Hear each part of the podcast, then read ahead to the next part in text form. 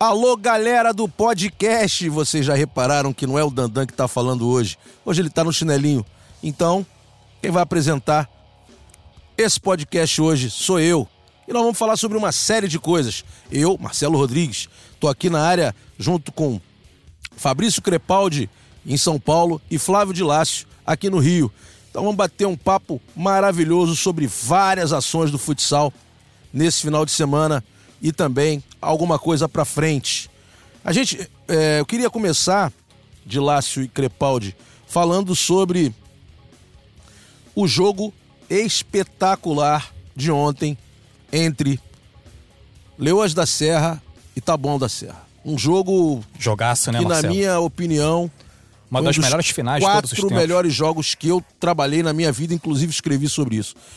Primeiro, um grande abraço aqui ao meu parceiro de longa data, de Lácio. Tô de volta aí em meio à cobertura do, dos Jogos né, Pan-Americanos. Nada, que isso, muito trabalho. Mas é, sempre tem um tempinho na, na, na agenda para vir aqui. É, vamos falar aí sobre o que, que aconteceu na, na última semana do futsal. E, e como você falou, dando destaque para esse jogo aí, sensacional ontem, essa final do- da Taça Brasil Feminina. Um jogo completamente imprevisível. Tanto Tabuão quanto Leoas da Serra poderiam ter ganho. E o título acabou ficando com, a- com as Leoas. Quando parecia que ia para Tabuão, o Tabuão podia fechar lá a decisão de pênalti. A menina foi e perdeu, a Duda defendeu. Aí as Leoas foram e ganharam na- nas cobranças alternadas, com a Mandinha fazendo o último gol das Leoas, mostrando que ela tem estrela mesmo. Vamos falar um pouco sobre isso ainda, é, um pouquinho mais sobre isso daqui a pouco. Crepaldi, meu camarada, tá tudo bem contigo? Fala Marcelo, um abraço para você, para o Dilácio. É, eu queria começar, eu não vou antecipar nada aqui, mas eu queria só falar que tem gente que começou a afundar no bolão e de repente, e de repente sumiu do podcast. O tal cavalo aí- paraguaio, né? Pois é, sumiu do podcast. Mais pra frente a gente fala sobre Nós isso. vamos falar do bolão, nós vamos falar do bolão. E aí nós vamos dar um destaque especial É, a- pois é. a, esse, a esse tema. Sim, né? Pessoal, Tem muita cai- gente querendo participar do nosso bolão aqui e tá todo mundo querendo saber quem é o cavalo paraguaio É verdade. E aí, nosso grupo. eu não sei se os nossos ouvintes perceberão, mas tem um, um integrante assíduo desse podcast que sumiu. E coincidentemente ele vem caindo muito no bolão. Mas a gente trata sobre isso mais tarde. Como vocês falaram ontem, o jogo do, do futsal feminino, Taça Brasil, foi impressionante. O que me chamou a atenção é que tinha chance de gol para todos os lados, a, todos, a todo momento. Foi realmente um jogaço. É, é isso, o futsal feminino é emocionante do começo ao fim. Às vezes até um pouco mais emocionante do que o futsal masculino. Então foi um jogão, foi um jogo especial. Parabéns para o Leões da Serra por mais um título, mas também para o time do Tabuão, que sempre chega com força, tem um time muito forte. Enfim, foi um jogão, o melhor possível para o futsal feminino. Foi um, um grande jogo lá em Lages. Eu vou perguntar pra vocês dois, o, o que, que vocês destacam mais no futsal feminino? Qual é a diferença básica de tudo que a gente tem visto por aí é, para atrair tanta audiência como está atraindo, para atrair tanta qualidade como está atraindo? É impressionante, todo mundo me parando, me ligando, me mandando mensagem, é, parabenizando ah, ao nosso canal pela, pela iniciativa eh, de colocar o futsal feminino, todo mundo gostando muito, as famílias assistindo. O que, que vocês acham Eu, eu destacaria duas coisas. A primeira, a leveza. O futsal feminino é mais leve que o masculino. É menos truncado, é menos tático. Então você vê muitas jogadas bonitas, muitas jogadas em, em velocidade, muita ofensividade por parte dos times. É difícil você ver um, um, um time jogando todo fechado para parar o adversário, para não levar gol. Os times vão muito para cima, os times são leves, as meninas em si são leves. Né? Vo- Você no futsal feminino não tem essa, essa cultura de você trabalhar tanto a parte física, não é um, um rugby feminino como a, a, a parte física é, é o, é o essencial, é o principal.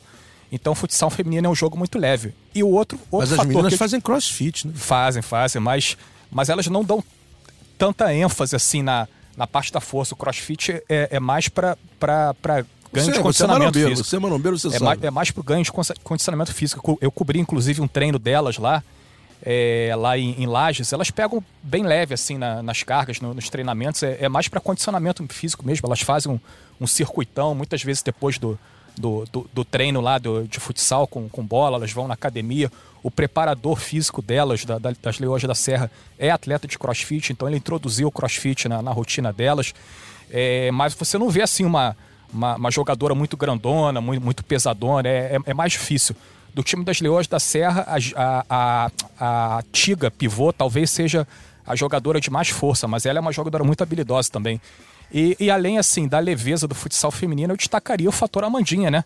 A gente tem que entender que a Amandinha é um fenômeno. A Amandinha é, é uma, uma jogadora fora de série, uma atleta fora de série, né? A melhor do mundo. Eu acho que esse ano ela vai ganhar, tem tudo para ganhar de novo o prêmio da, da Futsal Planet. A menina tá sobrando tá, tá fazendo Meu chover. voto é dela, não tem? Ela, ela destruiu aí nessa Taça Brasil mais uma vez. Todas as competições que ela jogou, ela foi decisiva. Ela tem todos os títulos possíveis na, na carreira né, no futsal feminino. Ela tem só 25 anos e já tem todos os títulos possíveis.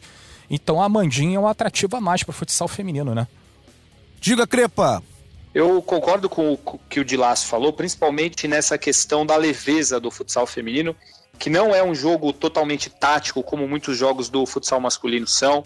É, tem muito mais a questão técnica, a velocidade das meninas na quadra, o um contra um, principalmente da Amandinha. É, então é um jogo muito mais é, imprevisível, digamos assim, do que aquela questão tática que a gente vê muito no futsal masculino. Acho também que a gente tem que pensar por um outro lado. Você mesmo falou por que, que ele é tão atrativo, tem dado grande audiência. A gente tem visto e tem transmitido também jogos é, são finais, são campeonatos curtos, então a gente está vendo os melhores jogos. Na Liga Nacional de Futsal Masculina, a gente transmite a temporada inteira, então a gente vê o jogo entre o 17 e o 14. Então também tem esse lado para o futsal feminino ser um pouco mais Mas, emocionante. Sem, sem, querer te interromper, é, a grande maioria dos treinadores das equipes que participaram, eles entraram nas minhas redes sociais em algumas postagens que eu fiz e eles disseram que o nível foi altíssimo, principalmente nas últimas rodadas da fase inicial e semifinal também com dois jogos extremamente qualitativos. Claro, claro, claro. claro que a gente sabe que no todo a gente ainda vai encontrar muitas equipes amadoras, muitas equipes Sim. que. É, e, obviamente, o mais importante é, é realmente transmitir é, jogos com mais equilíbrio para que a modalidade tenha um crescimento e que todas as outras equipes tendam, é, tendam a crescer, a buscar o profissionalismo, enfim, a buscar estruturas melhores. Mas eu concordo contigo. Sem dúvida, a gente está acostumado a ver no futsal feminino só o melhor por enquanto, e esse melhor é muito bom. Os jogos são muito bons, são muito atraentes. É, é, eu gosto muito, é, é, muito em cima disso que o Dilas falou mesmo. Não tem tanto aquela questão tática que às vezes até atrapalha o futsal masculino, às vezes fica um jogo chato. É, elas vão para cima o tempo todo, tem chance de gol o tempo todo. Isso eu acho muito legal. Enfim, eu acho que o futsal feminino tem tudo para pegar, como eu já falei aqui uma vez. Para mim, é o esporte feminino mais legal depois do vôlei, que já está consolidado, eu acho que tem, tem um caminho para chegar na questão do vôlei, mas tem tudo para dar certo e se tornar uma, até uma febre entre as mulheres no Brasil para jogar, todo mundo assistindo, enfim. Eu tenho gostado muito e acho que tem um futuro muito promissor o futsal feminino. Eu só vou dar um pitaco nessa opinião de vocês, eu concordo bastante com tudo que vocês falaram e queria acrescentar o seguinte. É, a disciplina delas, a educação delas, o respeito delas pela arbitragem. É, acho que atrai mais familiares, acho que tem que é um produto que é, por ter essa qualidade toda, esse somatório de ações inteligentes, faz com que o público tenha um, um, atrativo a mais, tenha uma, uma valorização muito grande do que sempre gostou, né? Que é ver jogos sem briga, sem tumulto, sem violência, com dribles, com fintas, com jogo tático em determinados momentos que sim, mas com pivôs jogando com qualidade, com uh, alas inteligentíssimas, tentando e buscando o jogo individual, muitas vezes até para favorecer a equipe coletivamente. Então tem um somatório de ações aí. Uh, gostei muito da Cris, treinadora, que já vinha é, que a gente já tinha visto em outras competições. Uh, gostei muito também da, de todos da comissão técnica das Leoas, é, é, um trabalho muito bem dividido, né, muito bem organizado. Enfim, isso tudo, além da organização, é, acho também que a organização desses torneios é, tem que ser vistas por é, dirigentes em todo o Brasil para que quando tenham a oportunidade de fazer um evento para televisão, eh, sigam esses caminhos, sigam esses passos, porque eles deram aula de, de, de organização também. Enfim, dentro de tudo que vocês falaram, queria dar esse pitaco também, porque achei muito bacana a competição, essa Taça Brasil de futsal nessa final extraordinária. E só para completar, Marcelo, eu concordo muito com isso que você falou, a questão do respeito das meninas pela arbitragem, principalmente. Não tem aquela coisa de ficar em cima das árbitras o tempo todo, xingando, reclamando. Tem, tem muito menos, isso joga, isso torna o, o jogo mais legal. Então isso faz, faz diferença. Outro ponto que eu queria destacar, a gente fala muito sempre sobre as leoas, porque ganhou tudo recentemente. Mas o time do Tabuão faz um trabalho bem consolidado, o time é muito forte, ficou muito próximo de ganhar dessa vez. Eu acho que a goleiraça Flavinha. Então, eu ia falar dela agora. Eu acho a Flavinha uma goleira espetacular, ela pegou muito durante o jogo. Nos pênaltis ela fez a parte dela. É assim, é uma goleira fantástica. Então, óbvio, além do que a gente já conhece das leoas, toda a estrutura e o trabalho que faz, mas vale ressaltar também o, o trabalho feito no Tabuão que eles não desistam pela falta de títulos, né? Recente, que as Leoas estão ganhando tudo, mas é um time muito forte. É, é, muito legal de ver esse time jogar também, com grandes jogadoras e que, que sigam assim firmes, porque tem tudo também para continuar brigando no topo do, do futsal feminino brasileiro por muito tempo. Bom, nosso mito Dandan não tá aqui, mas eu vou tocar isso aí na diagonal, hein? Aqui é com a gente, vamos para dentro. É, vamos mudar um pouquinho. Queria mais uma vez parabenizar a todos de Lages, né? Torcida maravilhosa, parabéns pela, pelo incentivo que essa torcida dá à equipe, parabéns também a toda a organização da competição. Vocês mereceram uh, e o futsal feminino chegou para ficar. Mas vamos mudar de assunto, vamos partir agora para a seleção brasileira. Fa é, Fabrício Crepaldi conversou com o melhor pivô do mundo na atualidade, que é o Ferrão. Fabrício, conta um pouquinho sobre, sobre esse papo e depois vamos soltar a sua entrevista aqui para a galera. É, é, você falou melhor pivô do mundo, para mim melhor pivô do mundo, ele é indiscutivelmente, mas nessa temporada é o melhor jogador do mundo também, sem dúvida nenhuma, né? Porque Sim, concordo. Que ele que ele fez na Espanha, ele foi artilheiro e melhor jogador do, da Copa do Rei, da Copa da Espanha e da Liga Espanhola, é, e campeão dos três, então ele é, é fantástico, não tem nem o que falar. E a gente bateu um papo sobre seleção brasileira, ele falou muito sobre a questão do, de, da preparação da seleção e da, da, do nível da seleção brasileira hoje. E até, assim, diferente do habitual, ele falou que ele vê um pouquinho a seleção, a seleção um pouquinho acima das outras concorrentes. Eu concordo com ele nisso, eu acho que o Brasil está tá acima, talvez não um pouquinho, mas bem acima das principais concorrentes. E o Ferrão é um cara muito lúcido, fala muito bem e falou tudo muito sobre essas coisas. Eu até queria ver com vocês também o que, que vocês acham com relação a isso. Vocês acham que a seleção brasileira é a favorita? Ou pode ser depois de ouvirmos o Ferrão, este craque que falou com a gente? Vamos ouvir o Ferrão então. Solta aí, Crepaldi. Ferrão, primeiro queria, a gente vai falar sobre seleção brasileira. É, quais são os seus planos e qual é o seu pensamento com relação à seleção brasileira? Bom, quanto à seleção brasileira, primeiramente, eu acho que um jogador para ser da seleção tem que estar no seu melhor nível, né? E eu quero me dedicar bastante para poder estar no, no nível para estar na seleção, né? E depois, bom, o pensamento que eu tenho é de estar sempre bem e o meu sonho é ganhar um mundial com a, com a seleção, né? Então é o que eu botei na cabeça muitas vezes de tentar me dedicar o máximo possível para estar no meu melhor momento, né? Chegando perto dessa época, primeiramente para ser convocado e depois para tentar ganhar né, uma Copa do Mundo. Eu acho que para um jogador é o, é o auge, né? Tu ganhar uma Copa do Mundo e ainda mais que o Brasil, que tem. poderia fazer três seleções com a quantidade de jogador que tem. Então ganhar uma Copa do Mundo defendendo o Brasil, para mim, seria uma coisa que. a melhor coisa que podia passar na minha carreira. Ora, os jogadores da seleção brasileira, você entre eles, estão em um altíssimo nível na Europa. É, como que você vê a seleção brasileira hoje, o nível dela comparando com as outras seleções principalmente Rússia, Espanha, Irã, que são as principais do mundo? Eu acho que a seleção brasileira, com a quantidade de jogadores que tem e no nível que está, eu acho que é a favorita. Tá, chega para uma Copa do Mundo ano que vem como favorita, mas a gente sabe que hoje em dia o futsal é diferente, né? Mudou muito de, de alguns anos para cá. Onde qualquer seleção pode complicar qualquer jogo. E para mim, você pega a seleção da Rússia e a, e a seleção da Espanha, são outras duas fortes potências aí que, que também tem grandes chances, mas se for pensar como seleção, acho que a seleção brasileira é a favorita com a quantidade de jogadores que tem que estão bem no, nos seus clubes. Agora, o Brasil vai ficar mais ou menos cinco meses, seis meses sem se reunir, sem disputar uma partida.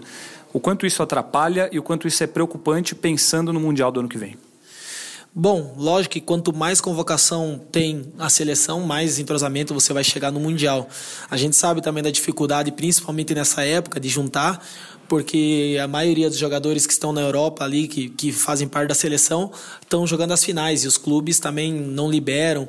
É difícil essa, ter essa liberação, né? Mas com certeza, eu acho que quanto mais convocação tem, é melhor para a seleção chegar no melhor nível em, na Copa do Mundo. E também eu acho que esse, esse ano, principalmente, teve um salto muito grande, né? Que a gente, muitas vezes, outros anos, com o pessoal de fora, a gente se via duas vezes, mais ou menos por ano.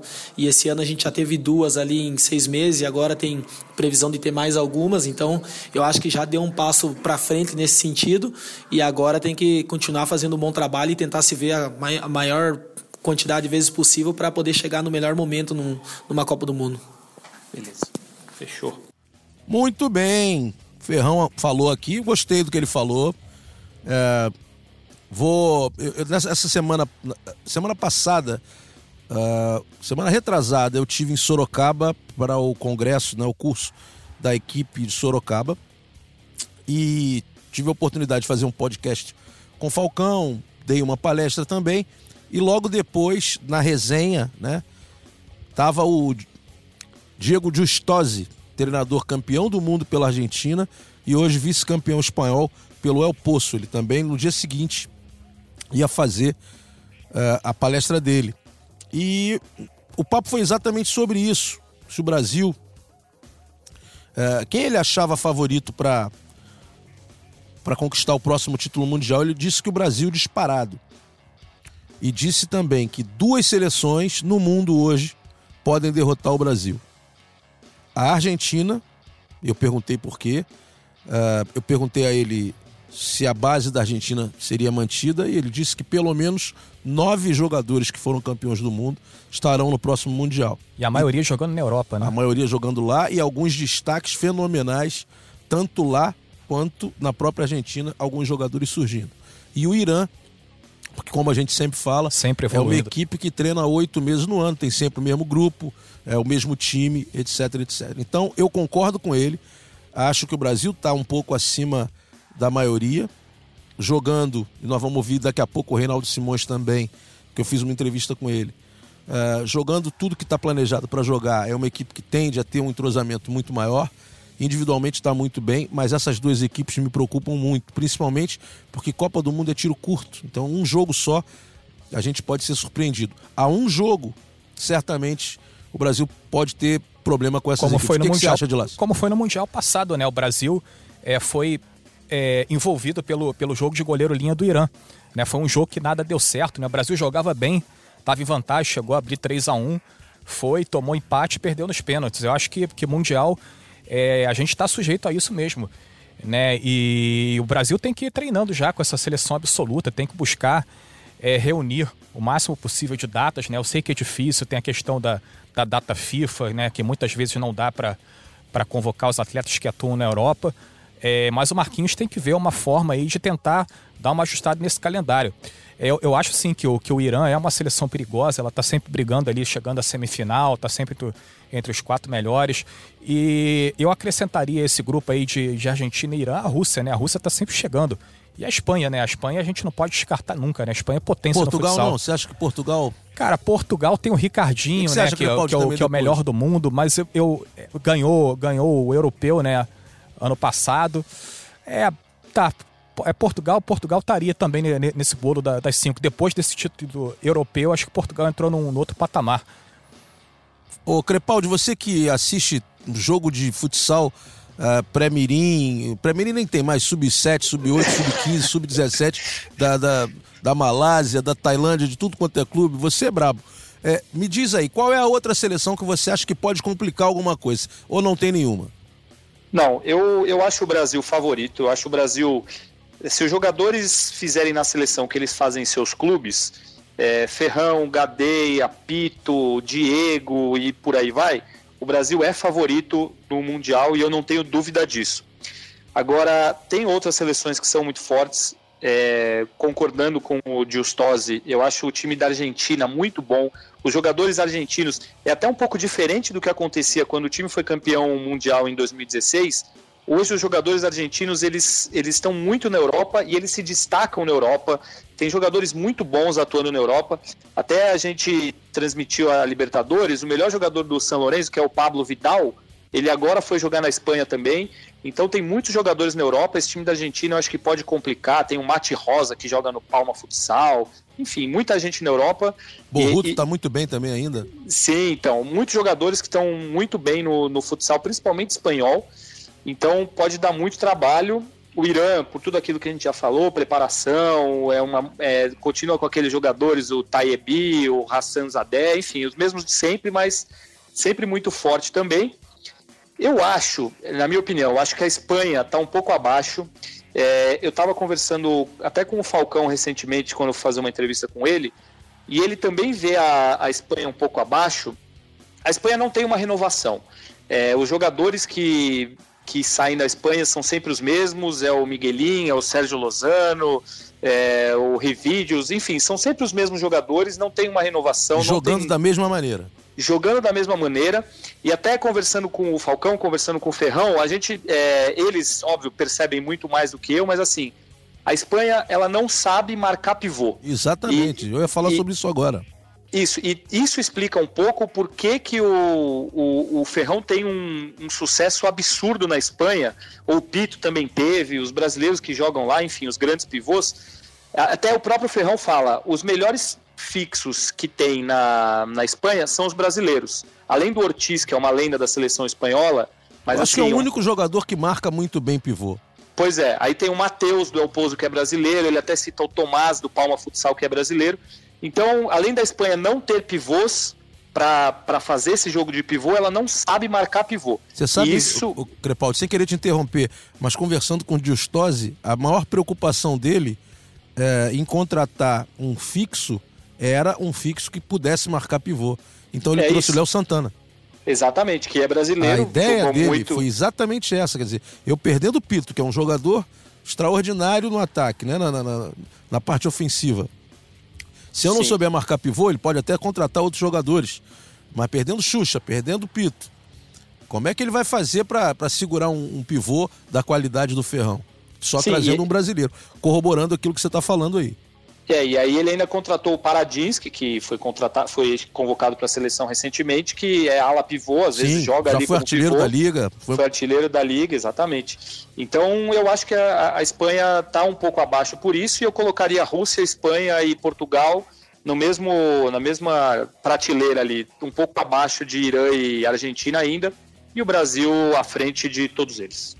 E na semana retrasada também, lá em Sorocaba, eu aproveitei a minha passagem por lá e conversei com o Reinaldo Simões, supervisor da seleção brasileira, infinitamente campeão, né? Isso aí é indiscutível a quantidade de títulos que ele carrega e que ele trouxe junto a várias comissões técnicas para a seleção brasileira. Falamos sobre vários assuntos e a gente vai ouvir agora. Eu quero perguntar para você, Reinaldo, de cara, por que, que a seleção brasileira uh, no seu planejamento desse ano, ficou seis meses sem fazer uma partida de futsal. Um grande abraço. Prazer estar aqui com vocês. Olha, o nosso calendário, o calendário do Brasil, ele é muito, ele está muito, muito cheio, né? Então, quer dizer, Copa do Brasil, os regionais, as ligas, a, a Libertadores, Taça Brasil. Então, o que, que a gente fez? A gente chegou à conclusão que só iríamos trabalhar em data FIFA, porque é o que todas as, as seleções do mundo fazem. Então nós fizemos todas as datas FIFA até agora. Vamos fazer agora em setembro nos Estados Unidos. Depois tem a Copa América esse ano e tem a data FIFA de, de, de, de novembro, dezembro. Então foi isso, a gente planejou fazer só data FIFA. Ah, mas jogou pouco. Isso o mundo todo. O mundo todo jogou pouco por causa disso. O que, que teve fora do, do, do O que, que teve na Europa? A Europa está vendo alguns torneios que a UEFA está fazendo, mas nós vamos ter a nossa Copa América agora em, em novembro. Reinaldo, é, dentro do calendário desse ano, já falando também do calendário do ano que vem até o Mundial, quantas vezes a seleção absoluta vai estar junta? Então, foram, foram uh, no total esse ano são cinco datas FIFA. Nessas cinco datas FIFA, a seleção absoluta está junto. Onde é a coisa que foge, que uh, vai ter um torneio da, da Comebol, que é uma seleção sub-23, e talvez a gente faça um amistoso uh, só com jogadores do Brasil no final do ano. Mas no certo mesmo são cinco datas FIFA que nós estamos fazendo todas elas. Reinaldo, fala um pouco é, da, da, da parte financeira da confederação, se isso está afetando demais o trabalho de vocês, é, ou o planejamento inicial de vocês, se vocês tinham um planejamento de viajar mais, de reunir mais a seleção absoluta, enfim. Fala um pouco sobre isso e desde quando isso está acontecendo e por quê. Bom, Uh, eu vou começar pelo fim. Dinheiro nós não temos para nada. Nós não temos dinheiro para nada. Mas... Vocês não recebem salário? Não, ninguém recebe nada. Mas também não é culpa do presidente. Não adianta a gente ficar jogando. Sim, sim. É. A gente nosso... já, inclusive, falou no podcast é. que a gente isenta totalmente. O nosso presidente ele recebeu a confederação falida, né? Foi. Como é que pode estar falida a confederação que ela recebia 30 milhões por ano? Ele recebeu ela falida, cheio de dívida trabalhista, está pagando dívida trabalhista.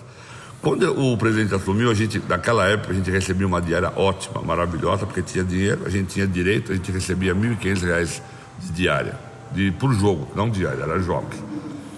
A partir de 2012, a gente não recebeu nada. A nossa diária passou para 150 reais e nem isso o presidente consegue pagar. Agora, nós estamos brigando com ele. Baixou estamos... de 1.500 para 150? Para 150. Mas porque não tinha dinheiro, cara. Sim. Não tinha dinheiro. Entendeu? E nem 150 ele ainda consegue pagar.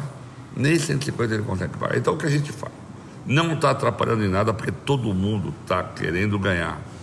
A comissão técnica está querendo ganhar. A comissão técnica já se reuniu com o presidente. Nós vamos trabalhar com toda a vontade. E os jogadores também. Eu tive agora essa semana passada com o Gadeia. Nós estamos jogando no Paraná. Os jogadores não falam em dinheiro. Claro que se tivesse dinheiro era melhor. É todo mundo quer ninguém é bobo, né? Todo mundo quer ganhar. É todo mundo profissional. Todo mundo é profissional. Mas, infelizmente, não tem patrocínio, não se consegue. Agora, esse problema do patrocínio já não é meu, né? Isso daí é o departamento de marketing ali que tem que resolver. Não tem. Nós vamos parar de trabalhar por causa disso? Nós não vamos parar. Essa situação é a melhor? Não é a melhor. Essa situação não é boa. Mas a gente faz reuniões diárias, assim, por WhatsApp, a gente se fala com o jogador, com todo mundo. Os jogadores querem. Então, tudo bem, vamos lá. A, a parte técnica está unida e está é, com um pensamento profissional para é, desenvolver o melhor possível. Totalmente. Tá. Totalmente. Você não pode responder pelo marketing, mas você vê luz no fim do túnel para essa situação mudar? Cara, o problema é o seguinte: é que todo o dinheiro que entra, o pouco que entra, vai, sai para pagar dívida. Vai para pagar dívida. Então não tem, não tem, não tem caixa, não tem lastro, não tem nada. E essa entendeu? situação está melhorando, está piorando? O problema é que é, quando o presidente assumiu para cá, não teve mais é, problema trabalhista atual, mas tem os do passado, né? As pessoas do passado, aquele pessoal todo de Goiânia, que era da época do Ideraldo, aquele pessoal todo de Fortaleza, entendeu? É, pô, tinha cinco, seis jornalistas que trabalhavam, esses caras tudo entraram com ação. Mas isso era da, da gestão anterior. Em relação ao último Mundial e fazendo a perspectiva pro, já para o ano que vem, o Marquinhos sempre fala né, que o pensamento dele também é para 2024, é, já pensando no, no outro Mundial, mas a gente tem esse para jogar e a gente tem que jogar, Brasil é Brasil, tem que jogar sempre para vencer, independente de qualquer coisa. Você não é o Marquinhos, eu também não quero treinar meu parceiro, treinador, mas você faz parte da comissão técnica. Como é que você imagina a formação desse elenco? É, com mais pessoas de fora do que daqui, eu acredito que sim. Né? Os principais atletas estão fora do país. Ah, mas com mais jovens, com mais jogadores que atuaram no último, é, no último Mundial. Você pode fazer um panorama para gente? Então, uh, o Marquinhos, assim, a gente tem muita liberdade de conversar. Eu, o Marquinhos e o Ferretti conversamos muito. Claro que esse problema é deles, eles têm que definir os atletas. Mas a gente recebe, ele faz, o, o, ele tem uma base já. O Marquinhos já tem a base. Os 20 nomes dele, ele já sabe quem são. Claro, pô, surgiu um monstro de hoje para amanhã, que é muito difícil, você sabe como é que é o esporte. Mas o Marquinhos já tem os 20 jogadores dele. Claro que dentro desses 20. Você não precisa passar os nomes, não, pra. Não, é, Por favor. Eu não vou passar, senão ele me mata. Entendeu? Mas esses 20 nomes ele já tem. Vai mudar alguma coisa desses 29 de hoje, que nós estamos em, em agosto para outubro do ano que vem? Pode até ser que mude um ou outro nome. Mas ele já tem, que é uma coisa boa, cara. O treinador não pode chegar. Gente, pô, disputei três mundiais, estou indo pro quarto. O cara não pode chegar no dia da, da, de mandar a relação pra FIFA, o cara não saber qual é o, quem vai ou quem que vai. Isso já aconteceu no passado, entendeu? Então, quer dizer, a gente também tem essa experiência, eu também passei isso como aqui, Marquinhos. Você tem que, eu acho que você tem que decidir antes. E já está decidido. Na cabeça dele, ele já sabe que são no mínimo os 20 jogadores. Então ele, tem, ele, já tem 20 atletas? Ah, ele já tem 20 atletas. Para escolher 14. É, se não tiver problema de lesão, se não tiver problema de nada, ele já tem os 20 jogadores uma mudança ou outra, mas dependendo do que pode acontecer, mas acho difícil mudar. E, como vocês monitoram isso? Essa falta de, de verba é, dificulta a ida de vocês lá para assistir aos jogos dos atletas. Como é que vocês estão monitorando esses atletas lá fora? Então, isso é uma coisa que, isso é uma coisa que, que a parte financeira acaba acarretando problema. Porque, por exemplo, na, antigamente, quando a gente tinha recurso, o João Romano já tinha ido duas vezes para os Estados Unidos, para a Europa, ver jogador o, o fisiologista já tinha ido com ele, entendeu? O treinador já tinha ido assistir os torneios importantes da Europa. Hoje nós não temos condição disso. Entendeu? A gente até pede para o presidente, mas nós não temos condição, coitado. O presidente não tem condição. O presidente, o presidente já deve estar com, um vermelho na conta pessoal dele muito alto, porque ele, ele, ele vê as coisas que precisa, ele vai lá, pega o cartão de crédito dele e paga. Entendeu? Eu não quero nem entrar nesse método, porque eu não sei o valor, mas eu tenho certeza que ele já gastou muito dinheiro do bolso dele. Muito bem, Reinaldo falou bastante, falou sobre muitas coisas interessantes aí. O que eu destaco principalmente é que o Brasil vai jogar em todas as datas FIFA. Então isso foi a prioridade da comissão técnica em, em colocar todos os todas as datas para que as equipes uh, para que a equipe principal, né, a equipe, como é que ele dá, como é o nome do termo? Seleção a absoluta. Seleção absoluta possa tá junta em todas essas, essas, essas empreitadas aí em datas FIFA. O que, que vocês acham disso? É, a gente discutiu muito isso na, na, na, semana retrasada, se não me engano, quando a gente falou sobre seleção brasileira, no podcast número 15. O, Dan, o Dandan levantou a bola aqui, né? Que a seleção não jogava há muito tempo, né? Aí, não, aí acho que foi falou. o Crepaldi que é. falou sobre isso, né? Dos, uhum. dos seis meses sem, sem atuar. E ele disse aí que a maior parte das seleções também não está atuando nesse período. Na Europa, algumas seleções ah, atuam porque a, UEFA tem organizado alguns torneios. Isso vai ser feito também aqui na Comebol, só que um pouco mais para frente, em razão de calendário. É, eu acho que quanto mais você conseguir reunir a, a seleção, melhor. Isso aí é, isso aí é uma, uma coisa básica, né? É, a gente sabe que a gente sempre emperra nessa questão aí da, das datas FIFA, né? É, mas assim, eu, o Brasil precisa buscar compromisso de nível também, né? Acho que os, os, amistosos do início do ano aí foram espetaculares contra a Espanha e, e Portugal na Europa. Né? Esse tipo de jogo que o Brasil precisa buscar, enfrentar grandes seleções, enfrentar a Rússia, enfrentar o Irã. Né? No, no, no ciclo passado, o Brasil enfrentou o Irã uma vez só, no, no Grand Prix, em 2015. E esse jogo já deu para ter uma noção do que, que viria a ser na, na Copa do Mundo, se o Brasil encontrasse o Irã. O Brasil conquistou o título em cima do Irã, lá em Uberaba, mas foi um jogo dificílimo. É, o ano passado era para o Brasil ter enfrentado o Irã, mas eles deram para trás, eles não é. vieram. Ah, o futsal vir. tem muito essa coisa de, de, esconder o jogo, né? A Espanha fez isso por muito tempo. Então, Dilácio, o que, que você acha de tudo isso que o Reinaldo falou? Eu, enfim, eu achei bastante coerente o que ele, o que ele passou aqui.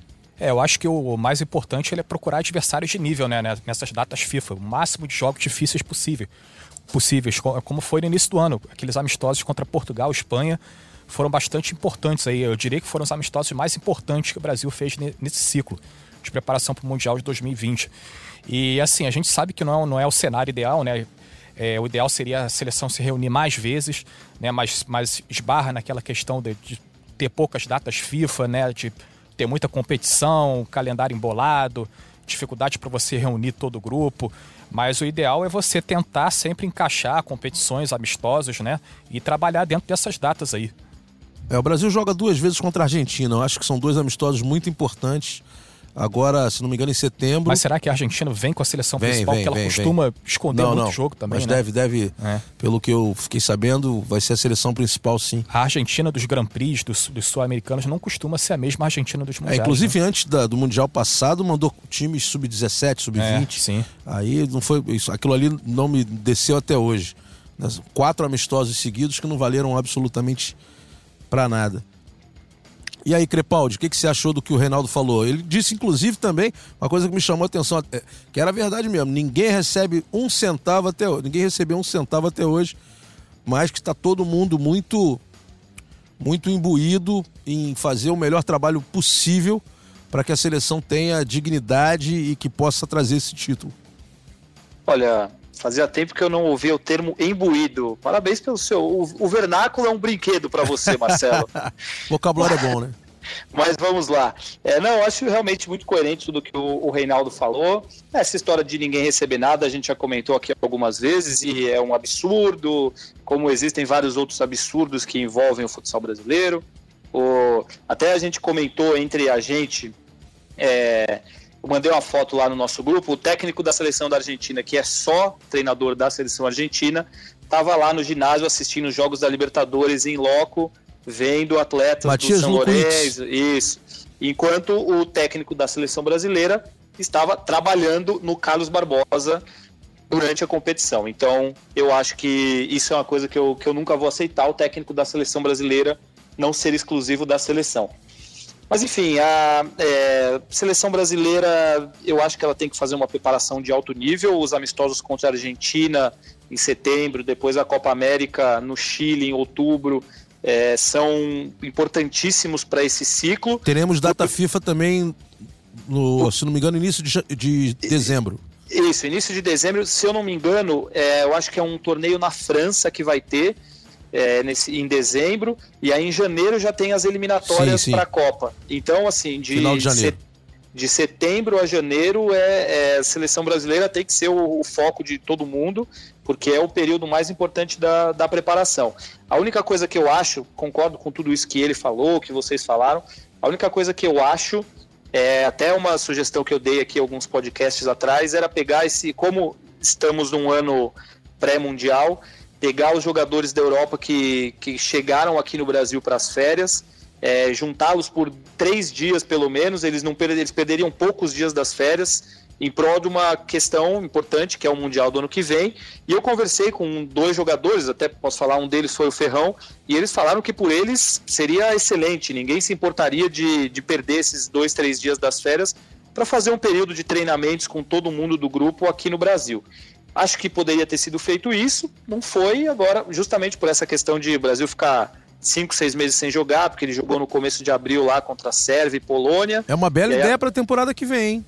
É, é que o ano que vem, eu não sei como que vai ser essa questão das férias, porque o, o- o Mundial é só em setembro, é, os jogadores vêm de férias para cá em, em junho, Junho e julho, né? é, não sei o- os campeonatos europeus como que vai estar, mas assim, os jogadores vieram de férias, pega, já que a seleção brasileira é 95% de jogadores da Europa, pega esses jogadores, se reúne por três dias, faz um período de treinos como outras seleções fazem, e aí libera eles pensando no Mundial. No ano depois do Mundial você não precisa fazer isso. Mas eu acho que todos eles gostariam de estar no Mundial e não se preocupariam em perder, entre aspas, três dias das férias. Mas vamos esperar que essa preparação aí no fim do ano seja, seja positiva, seja boa. Até porque a gente está falando muito em Mundial, mas tem as eliminatórias, né? Acho que não tem a, menor condição do Brasil ficar fora, mas tem que chegar lá com condições de, de brigar e de ser campeão da- das eliminatórias, sem dúvida nenhuma.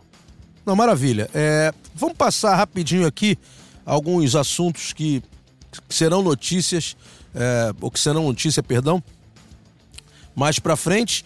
E teve uma notícia também é, sobre a Copa do Brasil. Aliás, uma não, duas.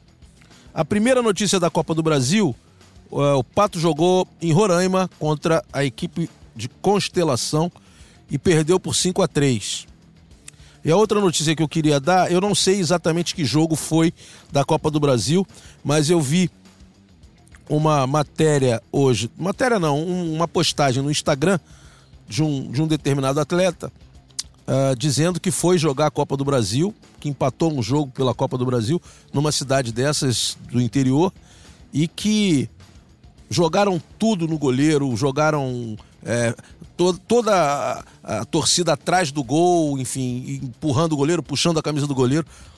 É, até que ponto vocês acham que uma competição dessas é importante e até que ponto ela não é importante? Eu acho que a Copa do Brasil é uma competição muito importante, a competição de integração do, do calendário nacional, mas a, a, a, organização da competição, no caso a CBFS, tem que intervir mais, né? É um negócio desse, eu acho que é passível de punição ao clube. É, talvez a eliminação, se você conseguir provar que houve invasão de quadra, agressão a jogador. Eu acho que esse tipo de coisa não cabe mais no futsal.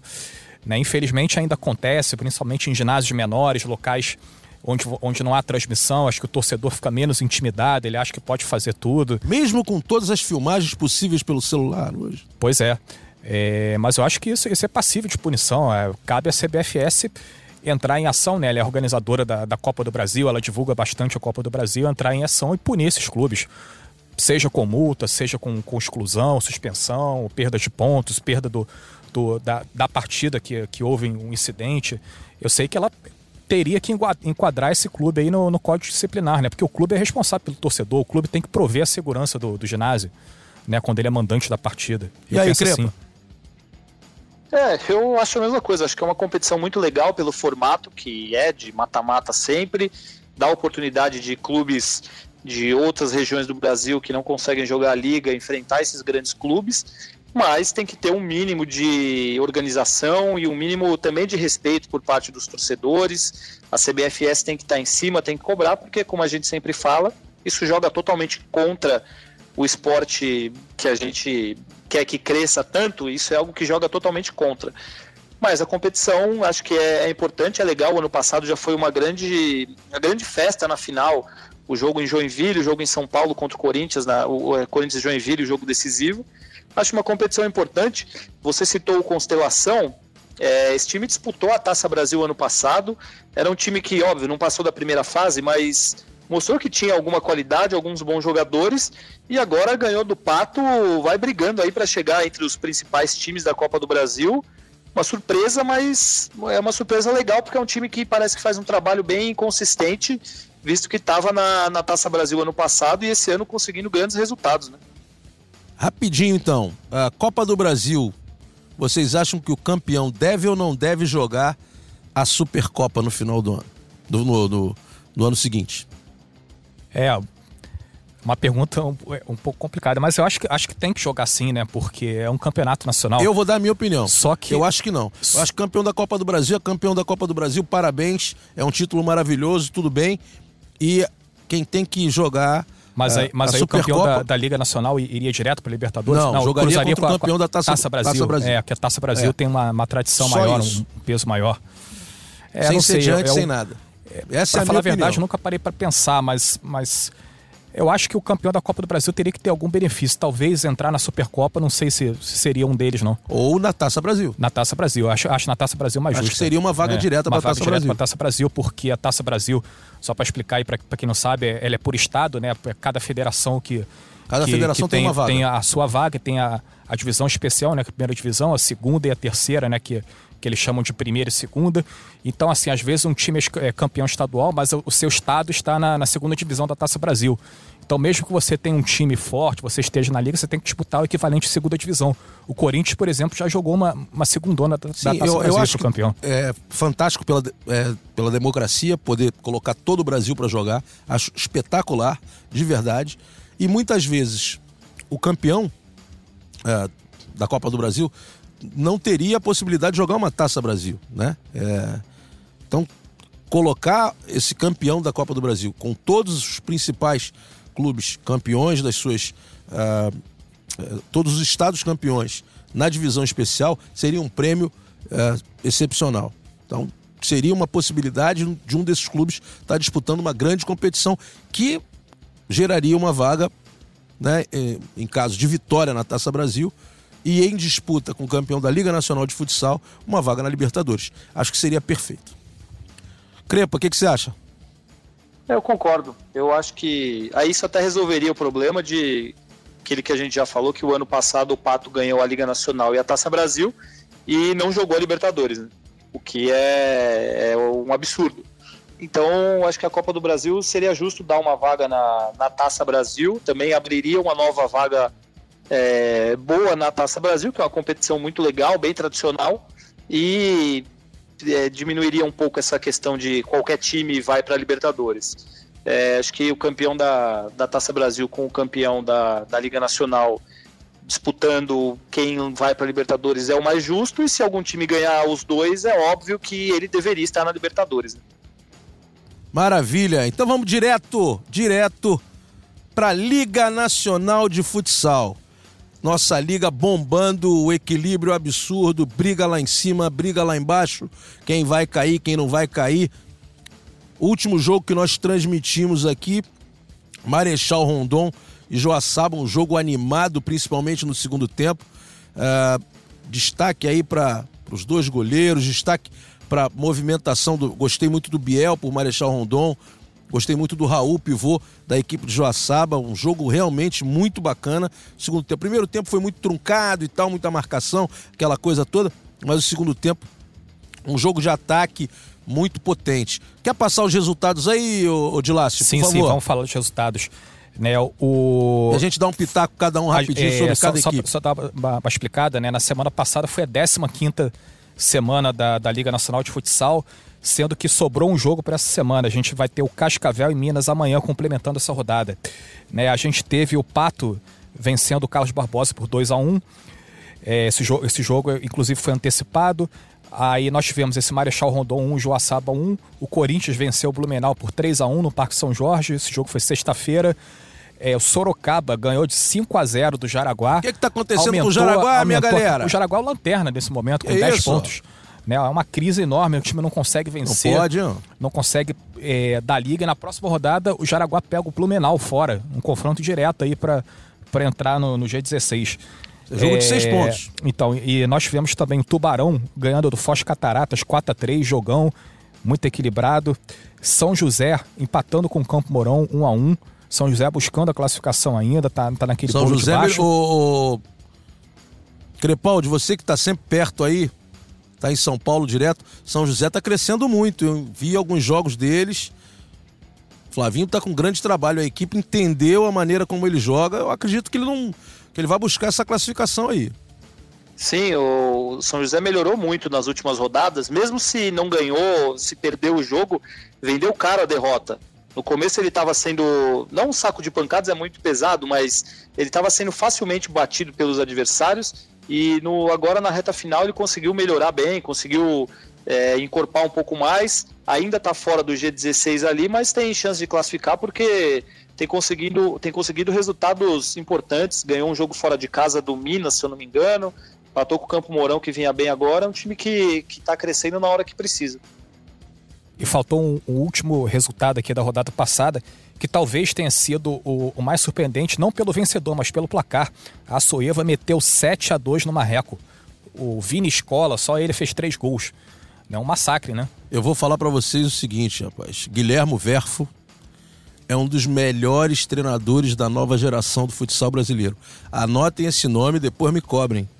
Quando eu tive em 2017 acompanhando a seleção brasileira em Barcelona, nas minhas férias, ele estava lá sentadinho, pagou do bolso dele também, assistindo a todos os treinamentos.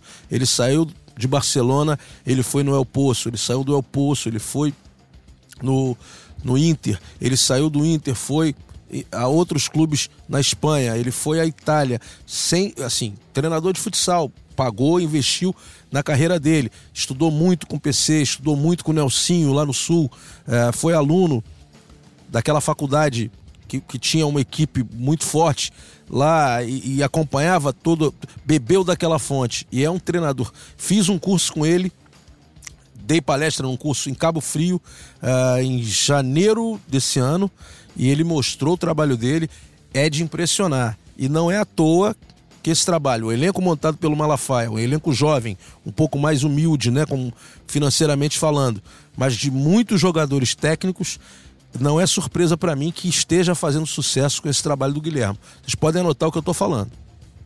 O, eu queria completar e eu vou falar Mais uma, o, o de Laço falou sobre o Vini Escola também, que está jogando muito bem essa liga. Só que mais uma vez eu vou falar sobre dois jogadores que são do futsal carioca, que é o Dil, pivô, que está entre os artilheiros da liga, que é um pivô forte, muito bom. Mais o Igor Carioca, que é o camisa 10 do time.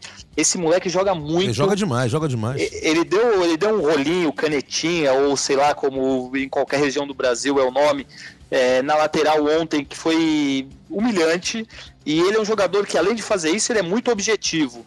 Então, ele dá muitas ele dribla muito, dá muitas assistências e teve um gol do, do Assueva que a, a Assueva tomou o gol, ele colocou a bola no meio, com um toque só na bola, os jogadores do Marreco já estavam correndo para como se ele fosse tocar a bola para trás para pressionar a marcação. Ele na, na, saída mesmo ele já driblou todos os jogadores com um toque só para frente, saiu na cara do gol e deixou o companheiro para livre para marcar. Então ele é muito bom jogador. É, vale ficar de olho aí para as próximas rodadas, na próxima fase. Esse time da Suécia é um que eu acho que pode surpreender bastante na próxima fase. Maravilha. Terminou aí, ó? Tem mais jogo não? Da, da semana passada terminou, né? E, e como eu falei, é, Cascavel e Minas vão complementar a, essa rodada nessa terça-feira agora. E teve um jogo aqui, Atlântico e Joinville, esse foi adiado para o fim de agosto. Ah, é tá. provavelmente em função da Taça Brasil, né? Que sim, o Atlântico sim, sim. vai ser o sediante da Taça exato, Brasil semana exato. que vem. A partir da semana que vem. Maravilha, maravilha. Vamos seguindo aqui então. Agora é hora do nosso querido bolão. Eu gostaria de, Lácio, por gentileza, que você anunciasse o líder.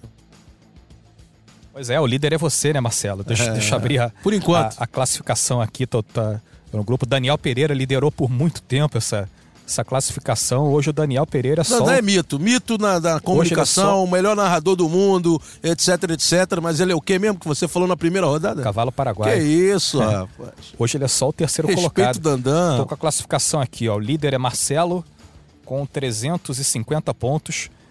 Logo depois meu Fabrício Crepaldi coladinho, 345. Fabrício é fera, Fabrício está tá me preocupando, uma vitória Fabrício. de diferença. Dandan, Mantém dos cinco pontos. Dandan, terceiro colocado, 335. Tá chegando no Dandan, é? 10 pontos atrás do, do, do Fabrício. Oh, oh, e eu, eu, queria... eu, tô, eu tô a 10 pontos atrás do Dandan. Eu vou, eu, eu, vou te chamar já já, Fabrício. Eu tô esperando aqui a boa, calma. 325. E na lanterna, né? Quarto lugar, está a produção com 295. Produção a gente não tem. Deu, deu uma, Os caras são meus agora. amigos e é. tal, gosto muito, podem ser nossos chefes daqui a pouco, a gente tem que respeitar, você sabe disso. Mas é lamentável, né, cara? É pois feio é. demais. Ô, Fabrício Crepaldi, eu gostaria de ouvir as suas considerações sobre o placar do bolão até o momento. Não, primeiro eu gostaria de parabenizá-lo né, pela, pela justa primeira posição, mas eu queria saber o que está acontecendo com aquele senhor chamado Daniel Pereira, que durante semanas ficou cantando de galo aqui, que ele sabia tudo. Ah, tô com distância. Hashtag segue o líder. Segue o líder. Não, não, eu vou votar nesse não jogo aqui. Não vejo ninguém na minha frente, aquelas coisas. É, eu vou votar nesse jogo aqui na, na, na zebra, porque eu tenho gordura para queimar. Aí agora eu vejo que ele tá na terceira posição, já tá com 15 pontos atrás de você, 10 atrás de mim. E aí eu me arrisco a dizer que na próxima semana ele estará na quarta posição, já atrás de Flávio de Lácio. Só que eu espero que ele apareça aqui para explicar o que está acontecendo, né? Porque hoje ele caiu para a terceira posição e ninguém sabe onde está o Dandan. Tá sempre trabalhando, tá sempre tá sendo convidado para caramba. Aí vou aqui, vou ali, mas na hora do, do vamos ver ele não vem, não aparece. Mas tá tranquilo, é. Dandan.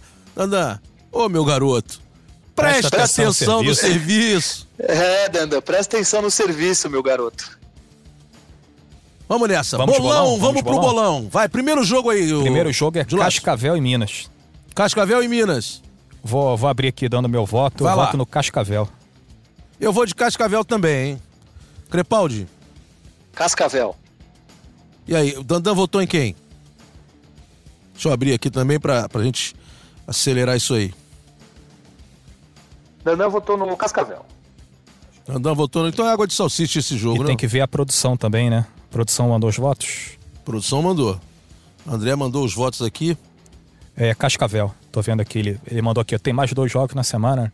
Então vamos Cascavel. fazer o seguinte, eu falo da produção, você fala do Dandan, tá? Tá, tá ok. Segundo jogo, vamos lá. É Foz Cataratas e Açoeva. Esse jogo é bom, hein?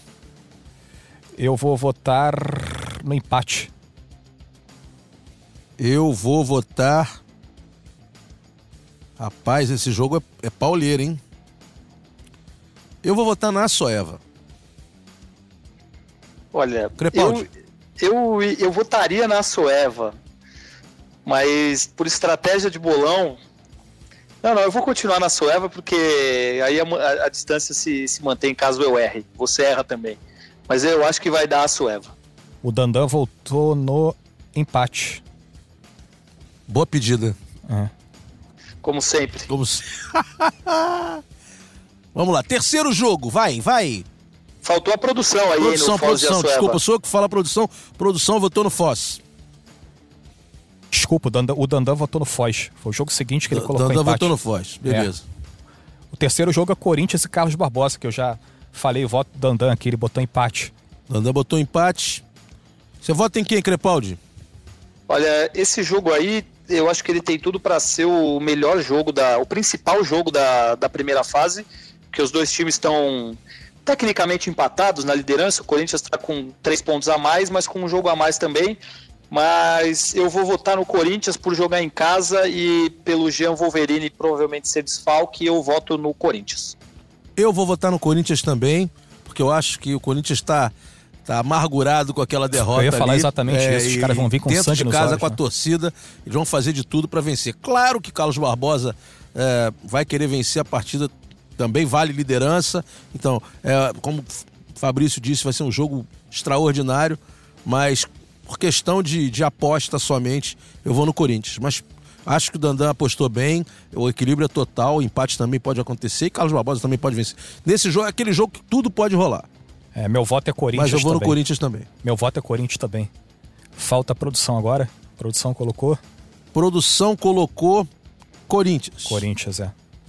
Só o Dandan colocou empate, então. Só o Dandan. Se ele acertar, ele volta a mitar aí. Tá, vai... É isso aí, aí começa Ou a erra, cornetar. ou erra sozinho, né? Hã? Ou erra Ou sozinho. erra sozinho. Ele volta a mitar e aí ele continua 55 pontos atrás do líder. Vamos nessa. Agora Blumenau e Jaraguá. Blumenau e Jaraguá. Eu vou de Blumenau. Eu vou de Blumenau também. A face do Jaraguá é muito ruim. O Dandan Eu- colocou Blumenau também. Eu vou de empate nesse jogo. A produção colocou empate também. Bela pedida, hein, Fabrício? Obrigado, Marcelo. Sabia que você falaria isso. Vamos lá. Agora temos São José e São Carlos. Eu vou de São José. Tô abrindo, hein? Dandan colocou São José também. Eu vou de empate. Outro jogo difícil, hein? Esse jogo é difícil. Muito difícil. Esse jogo é difícil, mas. Putz, deixa eu pensar rapidamente aqui. Eu vou de São Carlos. Pô, boa pedida, hein? São Carlos. Estou, estou pensando em ganhar sozinho essa. Ah, boa, boa. São Carlos é um excelente time também, né? Brunão lá. É, mas jogando fora e com essa subida aí. É um jogaço, cara. Esse jogo, esse jogo tá com cara de empate, mas eu vou votar no São José aqui também pra, pra tentar mitar nesse, nesse bolão. Vamos lá. E aí é o jogo do, do primeiro, o primeiro time fora da, da, Da zona, zona. de classificação contra o último, né? O último É. na zona. Então Confronto é bem direto. importante. É. Confronto direto. E falta a produção. Produção votou em São José. São José. Último jogo, Campo Last Mourão game. e Cascavel. Campo Mourão e Cascavel. Jogaço, hein? É, Jogaço. clássico paranaense. Campo Mourão jogando em casa, eu vou de Campo Mourão. Eu também vou de Campo Mourão. Eu vou de Campo Mourão também, porque aprendi a não votar contra o Campo Mourão em Campo Mourão. O Daniel colocou Campo Mourão também. E a E a produção, produção votou Campo Mourão. todo mundo então. É isso, minha galera. Podcast hoje. Dandan não estava aqui. Dandan, mito, monstro. Daqui a uma semana ele está de volta. Comunicador nato, eu tô aqui só para quebrar um galho. Espero que vocês tenham gostado. E gostaria de pedir também as considerações finais de Fabrício Crepaldi. Alô, Crepaldi. Fabrício, Vocês estão me ouvindo ou não? Tô ouvindo, estamos ouvindo. Considerações Então- finais, meu querido. minhas considerações finais. Eu queria falar rapidinho especificamente desse Corinthians e Carlos Barbosa nessa semana que é, jogaram na Libertadores, agora vão se enfrentar de novo, vai ter tudo para ser um jogaço e para mim são os dois candidatos a fazerem a final da Taça Brasil, que começa semana que vem lá em Erechim. Então podem ser três jogos decisivos entre esses dois grandes times em menos de um mês. Então vale ficar de olho nesse jogaço de quinta-feira pela Liga Nacional. Eu queria só mandar um abraço, Marcelo, para um cara que. Fique à vontade. Posso mandar? Pode, um rápido claro. abraço para Marquinhos Palmeira. Esse cara, olha, sou fã dele. Um abraço vai para o Marquinhos Palmeira, um grande. Nosso grande acompanhante, um grande fã do nosso trabalho. Então eu também sou um fã do Marquinhos Palmeira. Um abraço para ele e um abraço para você, de Lácio, para você, Marcelo, e para todo mundo que nos ouviu. Até a semana que vem. Dilácio, Bom, valeu, foi muito legal participar dessa edição do programa. E só para lembrar, fazer uma consideração final aqui, que semana que vem tem a Taça Brasil de clubes, né, em Erechim. Né, o Atlântico Erechim é o sediante. Aí nós temos Foz Cataratas, Tubarão, Minas e Tamandaré no, no, no, no grupo A. No grupo B tem a Soeva, Corinthians, Constelação de Roraima, a Portuguesa do Rio e o Brasília do Distrito Federal. Vai ser mais uma, uma competição de nível, né? Muita, muita tradição em jogo e acho que a gente vai ter umas boas partidas aí. com certeza, Taça Brasil de futsal sempre num altíssimo nível, uma competição desgastante e que denota realmente o grande campeão ao final. Queria agradecer demais a parceria aqui dos meus grandes amigos Flávio de Lácio e Fabrício Crepaldi. Dandana semana que vem está de volta. Um grande abraço a todos e até semana que vem. É o podcast, é o Podão da Massa. Tamo junto sempre. Valeu! É futsal na veia.